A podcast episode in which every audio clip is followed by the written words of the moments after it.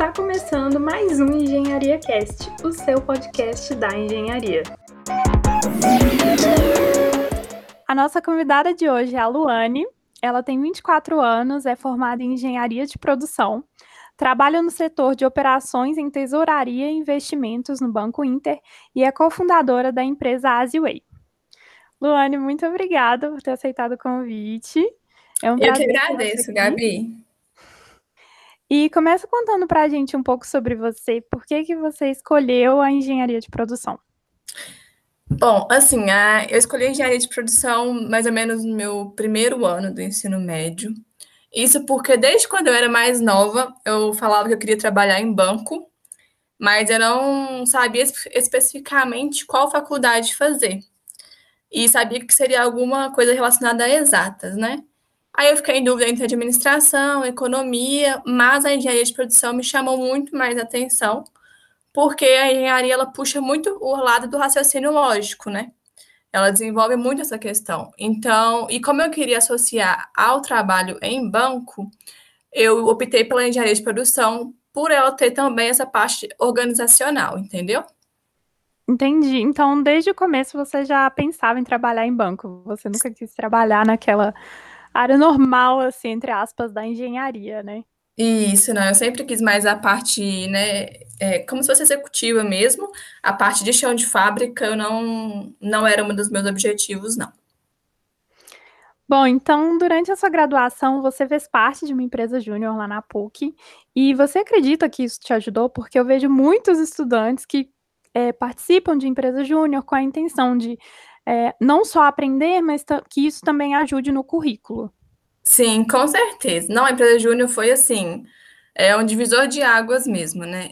É, eu comecei, na verdade, minha primeira, minha primeira participação dentro da faculdade foi dando monitoria. Só que mesmo assim, a monitoria, ela é muita parte teórica, né? É muita gente aplicando lá, ensinando mesmo a parte que a gente aprende dentro da sala de aula. Depois que eu dei monitoria, eu fui para a empresa júnior. A empresa júnior, assim, ela realmente abre sua visão profissionalmente, porque além de você conseguir aplicar toda a teoria na prática, você consegue desenvolver também o lado de liderança. Né? Na empresa júnior é muito fácil você, de um consultor, passar para um gerente, por exemplo. Eu entrei na empresa júnior como consultora de projetos e depois de alguns meses eu virei gerente de projetos. E ali eu já tinha que começar a liderar equipes. Então, aí já começa desde cedo alimentando mesmo esse lado profissional de liderança, né? E não somente quando você forma, que aí você vai tentar desenvolver esse lado para você crescer dentro de uma empresa e etc. E também na empresa júnior a gente consegue muito ver as dores de uma empresa mesmo como organização, né? Porque na empresa júnior, desde os consultores até a presidência, é tudo formado por alunos. Então, por exemplo, se o setor de marketing não está legal, isso vai influenciar no setor de projetos, por exemplo. Então, a gente consegue ver tudo como uma organização e formado por alunos, o que é mais interessante. E você acha que a sua atuação lá dentro da empresa Júnior te ajuda hoje em dia no seu trabalho? Alguma coisa que você aprendeu lá? Não, com certeza. Assim, é, muitas das coisas que eu uso no meu trabalho hoje foi fruto da empresa Júnior, tanto né, do lado pessoal, atuando como equipe, né, do lado de um, uma liderança interna que a gente tem, porque para a gente exercer uma liderança, você não necessariamente precisa de ter um cargo de liderança, a gente consegue exercer uma liderança junto com a, com a equipe mesmo. E questões né, teóricas também que eu aprendi na empresa, na faculdade, que eu consegui aplicar na empresa júnior, e essa aplicação na empresa júnior me possibilitou praticar mais facilmente dentro da minha, do meu trabalho hoje. E além, de, além disso, que já te ajudou, você acha que também te ajudou a conseguir o emprego que você tem hoje durante o processo seletivo? Com certeza, assim, quando a gente fala, né, que a gente participou de empresa júnior e tal, a pessoa acho que já tem um olhar diferenciado, porque sabe que você já teve uma experiência profissional, né? É, não necessariamente você teve uma experiência profissional em uma empresa privada, por exemplo, mas você já viveu profissionalmente mesmo aquilo que você está aprendendo na faculdade. Então, você não é só, ah, mais um aluno que acabou de formar, ou mais um aluno procurando um estágio. Não, você é um aluno que já tem certa experiência naquele, naquela sua formação, né? Sem contar que você fez um esforço que muitos alunos não fazem, né? Você foi diferente dos outros. Isso, com certeza, né? Tem muitos alunos que eles vão para a faculdade, né? Só assistir aula e forma, e já quer, quer achar um estágio, quer achar um emprego legal, sem né, ter feito nada de diferente. E com a empresa júnior, né, acredito que os recrutadores, eles já vão com essa, tem essa mentalidade de que aquele aluno buscou praticar coisas diferentes na faculdade, buscou mais conhecimento, ver na prática tudo aquilo que ele aprende em sala de aula. Então, com certeza, é um, um olhar totalmente diferenciado para quem fez empresa júnior. Ainda mais que a empresa que você trabalha é uma empresa muito jovem, né? Eu acredito que os recrutadores também tenham um olhar mais diferenciado. E falando, né, da empresa, você trabalha no Inter, Isso. que é um banco digital, para quem não sabe. Uhum. Eu acredito que todo mundo saiba. tá bem famoso hoje. E eu acho interessante porque, como você disse, desde o começo você já queria ir para bancos, mas nem todo mundo sabe que o engenheiro pode atuar em um banco. Então, como que é o seu dia a dia? Como que você atua lá dentro? Hoje, né, eu faço parte do setor de operações de tesouraria e investimento. Já participei de outros setores lá dentro. Então, por exemplo, né, o primeiro setor que eu entrei, a minha atuação era uma parte mais operacional, vamos dizer assim, né? Eu tinha rotinas que eu tinha que cumprir, tinha algumas metas. É, então, foi bem a porta de entrada. E eu entrei lá como estagiária, né? Então, era uma coisa bem mais operacional. Hoje, nesse setor que eu estou de operações em tesouraria e investimento, eu consigo aplicar muito da minha, do que eu estudei na engenharia de produção. Por quê? A gente tem muita parte de processos que a gente tem que melhorar dentro do nosso setor, né? Então, por exemplo, eu uma, um, tinha uma matéria na faculdade que chamava Mapeamento e Redesenho de Processos. Essa matéria eu uso ela quase todos os dias no meu setor, porque constantemente a gente tem que ficar revendo os processos que a gente faz para ver se aquele processo ele está o processo ideal ou se tem alguma parte que está sendo desperdiçada naquele processo. Se eu estou gastando mais tempo, se tem alguma parte que é um gargalo que eu posso retirar esse gargalo, ou se eu posso otimizar é, esse, essa etapa do processo para que ele fique mais rápido. Tem também, por exemplo, a parte que eu uso muito, né, que hoje é tão falado também, que é a parte de melhoria contínua que a gente tem é, constantemente reuniões para ver quais processos que podem ser melhorados, o que, que pode ser melhorado em cada caixinha dali, né, aplicando cada vez mais a melhoria contínua. Então, a gente, assim, a gente aplica várias coisas da engenharia na parte bancária mesmo, né?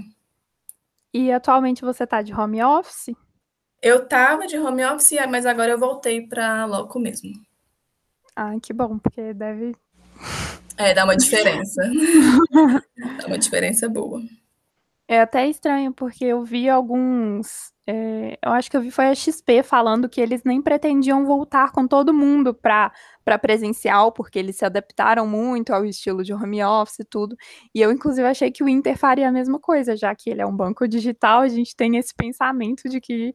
É, é tem muitas empresas que elas estão aderindo, né, 100% do home office. É, particularmente, eu gosto de ir para o banco, de ir para o escritório. Eu acho que, né, quando você está lá, a equipe toda junto, eu acho que as coisas, a comunicação flui de forma melhor. Mas, né, não é, assim, impossível a gente conseguir essa comunicação também online. Mas eu ainda assim prefiro a comunicação dentro do escritório mesmo. Bom, continuando, voltando um pouquinho no assunto do Inter, você foi efetivada ainda, então, no seu estágio. Isso, isso. Eu entrei e depois de um ano e meio, mais ou menos, eu fui efetivada. E aconteceu porque você, desde o começo, já falava que você queria continuar? Ou eles realmente efetivam muitos estagiários? Como que é? Assim, né, eu não ficava falando sempre, né, para não ficar chato, tipo, ah, eu quero ser efetivada, ah, eu quero ser efetivada. Assim, a gente meio que já consegue deixar claro se a gente quer continuar lá ou não. Entendeu? E aí, lá é bem assim, se você realmente tem um mérito, se você realmente é bom, dificilmente eles não vão te efetivar.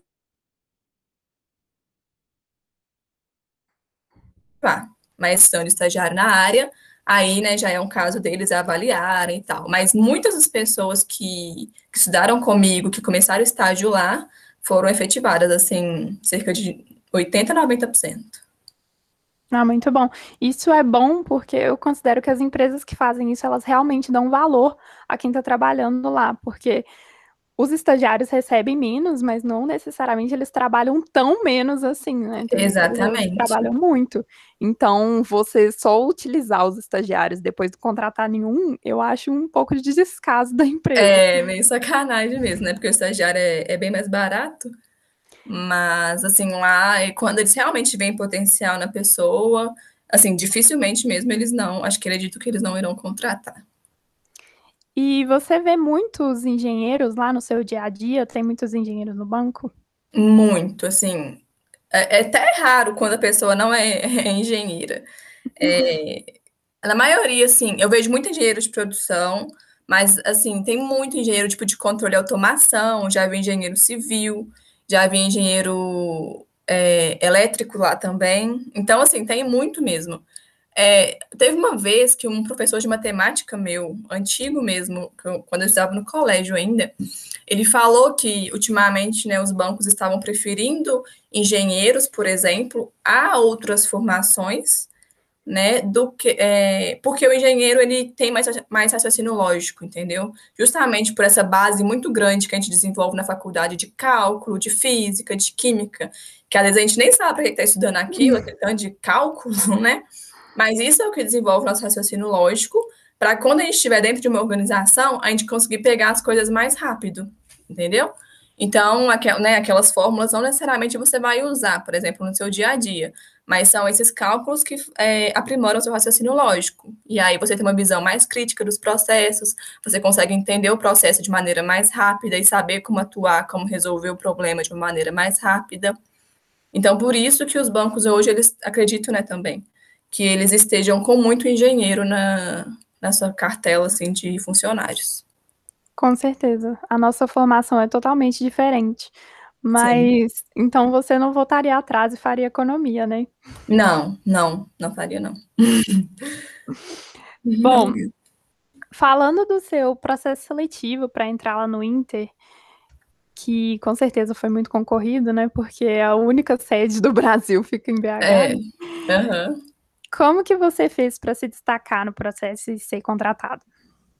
Olha, eu acredito que, assim, né, uma das principais, um dos principais motivos, assim, que mais elevou, talvez foi, foi realmente a empresa júnior, né, a questão da monitoria também, né, de eu ter dado monitoria e tal, deles perceberem que, né, eu consigo ensinar, talvez, de uma forma legal, né, tive um, um, rendimento legal por eu poder dar monitoria de cálculo, né? Então, quer dizer que a, que a nota teve que ser alta.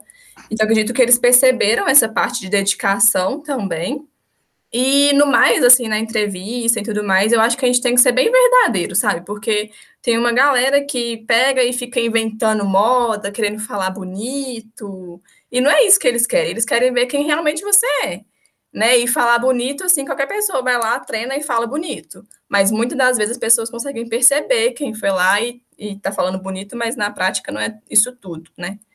Então eu acho que uma das coisas mais principais é a gente é ser verdadeiro, porque aí você vai ter convicção naquilo que você está falando e eles vão perceber que você está falando uma coisa que você realmente é, que eles podem confiar naquela sua palavra, que você não vai falar uma coisa agora e quando você ser contratada, você vai ser uma pessoa totalmente diferente entendeu? E você lembra como que foi o seu processo seletivo para entrar?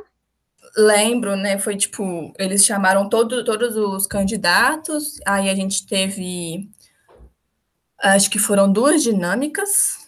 Aí no mesmo dia eles já eliminavam os candidatos, e depois dessas dinâmicas a gente teve a entrevista. E aí nessa mesma hora eles já falavam quem tinha sido classificado e quem não tinha. Foi tudo no mesmo dia, então? Foi, tudo no mesmo dia.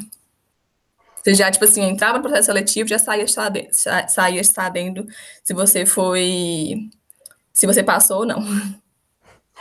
É uma agilidade que muitas empresas ainda não têm, né?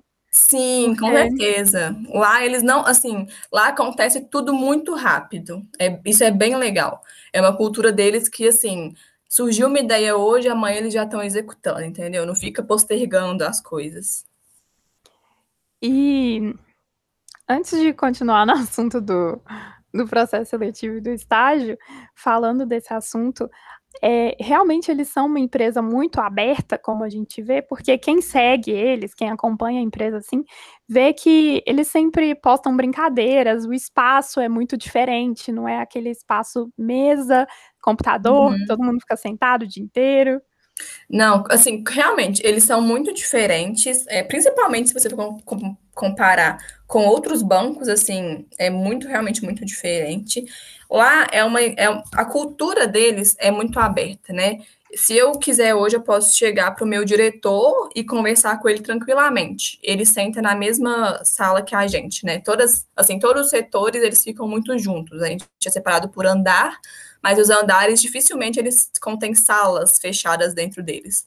Só alguns, assim, deve ter dois andares lá que as salas são separadas, mas o resto do prédio inteiro são andares onde os setores conversam entre si, onde tem o diretor, e, assim, ele é muito aberto. Para você ter noção, é, quando eu era estagiária, eu fui conversar com o meu superintendente de uma ideia que eu estava, que, né, que eu que eu estava na cabeça, queria entender com ele por que, que essa ideia ainda né, não tinha sido implantada. E aí eu fui na mesa dele, né, tipo assim, o superintendente, e eu fui lá conversar com ele. Ele simplesmente pegou a cadeira e falou assim: não, senta aqui. E aí ele veio me mostrar tudo no aplicativo, por que, que isso não tinha sido colocado, qual que estava a priorização do projeto. Então, assim, é realmente muito aberto. Se você tem uma ideia hoje, por exemplo, se seu setor não está legal, você acha que tal processo pode ser melhorado de tal jeito, se você chegar para a sua gestão e falar isso, assim, dificilmente eles vão falar para você esquecer isso. Provavelmente eles vão falar assim, não, vamos tentar, vamos tentar e vamos ver o que vai dar, entendeu? Ah, é muito bacana, tipo, zero comum do que a gente vê em outras empresas, né? Sim, tipo, hoje minha superintendente, ela senta, tipo, atrás de mim, e eu posso ir lá nela qualquer hora, tirar dúvida, perguntar alguma coisa, que ela vai atender assim completamente educada, bem receptiva. Bom, é, voltando no, no estágio, você fez dois anos de estágio uhum. e você se formou com honra na PUC, com o melhor desempenho da turma. Como que você fez para equilibrar tudo isso ao mesmo tempo? Assim, eu falo que tudo é planejamento, sabe? É, por exemplo, né? eu as minhas prioridades maiores, né, né, na faculdade, na vida assim, né, quando eu fazia faculdade, era a faculdade em si, né, estudar e, e passar basicamente, é, academia também, que eu sempre prezei muito, e, e a, a alimentação, né, essa parte mais da, da, da energia mental mesmo. E aí, tudo isso, eu sempre tinha horários bem marcados assim, né? Por exemplo, eu ia para o estágio, quando eu comecei, eu fazia o estágio à tarde, fazia de tarde para a noite, né? Aí, na verdade, eu ia para a faculdade, da faculdade eu ia para o estágio e malhava à noite, né? Só que todo o processo, assim, que eu tinha que estudar, por exemplo, para alguma prova, eu fazia isso já na faculdade. Por exemplo, eu chegava mais cedo, ou então, quando eu estudava à noite, né? É, eu chegava mais cedo e dali eu já começava a estudar para alguma prova. Entendeu? E também o que me ajudou muito foi a questão de anotar tudo que os professores falavam. Porque se eu só assim escutasse e depois ia pegar tipo assim o slide para ver, os slides normalmente sempre tem tudo resumido, né? É, então eu pegava, anotava assim o que, que eles iam falando tudo assim no caderno fazia um resumo, assim, né, que a gente sempre faz antes da prova, e fazia a prova, assim, bem tranquila. Eu não fazia, tipo assim, nenhum método assim, nossa, vou ficar cinco horas estudando.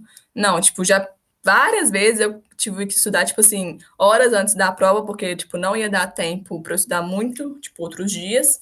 E aí eu pegava, como eu já tinha muita coisa anotada que os professores falavam, já tinha tudo anotado no caderno, então ficava assim muito mais fácil, entendeu? De, de compreender a matéria mesmo. Mas assim, eu não fiz nada surreal, assim, não, foi tudo mais planejado mesmo, e aí deu certo. que bom, né? Uhum. E no ano passado você fundou a Aziway com uma amiga, uhum. que é um e-commerce de roupa fitness casual. E você falou que sempre quis trabalhar em banco, mas você sempre quis empreender também? Sim, eu sempre pensei em empreender, Mas esse, essa vontade mesmo, ela veio ao longo da faculdade. Eu tinha uma vontadezinha, assim, lá no fundo, antes de, de entrar na faculdade, mas ela se aflorou mais durante a faculdade mesmo, né? Até mesmo vendo né, os professores explicarem sobre as organizações e tudo mais. E aí me veio essa vontade de aplicar aquele conhecimento dentro de uma organização mesmo, que eu pudesse chamar assim, né, de minha, né? Minha que eu tenho uma sócia também. Mas a gente, é. e ela, ela, também sempre teve vontade de empreender, e aí a gente juntou para formar a Asiway. Ela é da sua faculdade também, né? Sim, ela estudou comigo na faculdade, no colégio, tudo. É até engraçado porque o podcast que no caso vai sair amanhã, mas como esse podcast é gravado, uhum. vai ser o podcast da semana passada. Uhum. Foi com uma engenheira de materiais, que também é empresária, e eu uhum. conheço vários engenheiros e estudantes de engenharia que já empreendem também. E aí eu acho que entra muito o que você tinha falado um pouco antes. A gente tem esse raciocínio lógico durante a faculdade. Eu acho que desperta em muitos estudantes essa vontade de empreender, essa facilidade de empreender, né? Sim, eu acho que o engenheiro ele consegue perceber facilmente as principais dores, né, de uma organização. Então, acho que ele quer praticar aquelas coisas dentro da sua organização, não, não permitir que tenham problemas, é, problemas constantes né, na sua organização. Ele quer sempre ficar melhorando os setores. Eu acho que por isso tem muito engenheiro que decide empreender. É, e não é o seu caso, né? Porque você trabalha no Inter, mas é, a gente que vai trabalhar em outras organizações que são tradicionais, assim, é, acho que não se encaixa mais com o nosso perfil, né? Pela nossa idade, a gente quer outras coisas. Então, a, a vontade de empreender e ter uma empresa que a gente consegue seguir na nossa linha mais jovial, jovial é uhum. é meio feio, né? Mas é, é, seguindo essa linha um pouco mais aberta e um pouco mais livre, menos tradicional, a gente não vai conseguir fazer se não for empreendendo, porque a maioria das empresas atuais não vão mudar a forma que elas são. Sim, exatamente. E, inclusive, né, eu até vejo, percebido durante esse tempo, que empreender, assim, não é você simplesmente chegar lá e abrir um CNPJ, sabe? Isso aí qualquer pessoa pode fazer. Empreender mesmo é você pegar e resolver problemas de outras pessoas. Ali você está conseguindo empreender, ali você está conseguindo colocar a mão na massa e você tem um porquê de você estar empreendendo, né? É, porque, tipo assim, você simplesmente, você pode também empreender por questões financeiras, né? E aí, tudo bem, ok. Mas nesse sentido de você ter uma vontade de empreender, é, vem muito de você ter um motivo para aquilo. Por que, que você está vendendo aquilo, por exemplo, né? Que foi o caso da Asiway, né? Da, da minha empresa agora. A gente sempre gostou muito desse lado, desse mundo fitness, muito mesmo. Só que a gente também tinha dificuldade, né? Igual eu falei, que meu tempo era muito corrido, que eu tinha que ficar planejando. O que aconteceu? Olha que legal, como é que surgiu?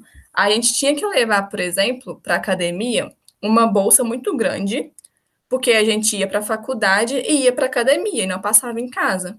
Então ficava muito grande a bolsa, por exemplo. Aí a gente pensou, por que, que a gente não pega uma roupa que dê para a gente usar na faculdade, mas que também dê para a gente malhar com ela. E aí que a gente começou a, a vender as roupas casuais fitness, né? Que é uma roupa onde você consegue usar tanto na faculdade, no trabalho, quanto na academia. Então, você pode ir com a mesma roupa que você está na faculdade, por exemplo, com a mesma calça que você está, por exemplo, você pode ir direto para a academia e não ter que trocar de roupa, já malhar com ela. Então, é muito de você resolver um problema, ter um porquê, e aí você vai gerindo sua organização dentro desse porquê. Ai, que bacana a ideia. Então, não surgiu do nada, assim, né? Não, não. Foi muito de uma necessidade nossa mesmo. 100% compreensível. É. E então, por que que você decidiu abrir a empresa fora da área da engenharia? Não foi por, não foi planejado, foi porque você sentiu essa necessidade. Isso, isso. Mas assim, foi um, um planejado, assim, a gente queria empreender, muito tempo, por muito tempo, né? A gente quis empreender, mas não sabia em que. Mas a gente sabia que a gente tinha que empreender a partir de uma necessidade das pessoas, entendeu?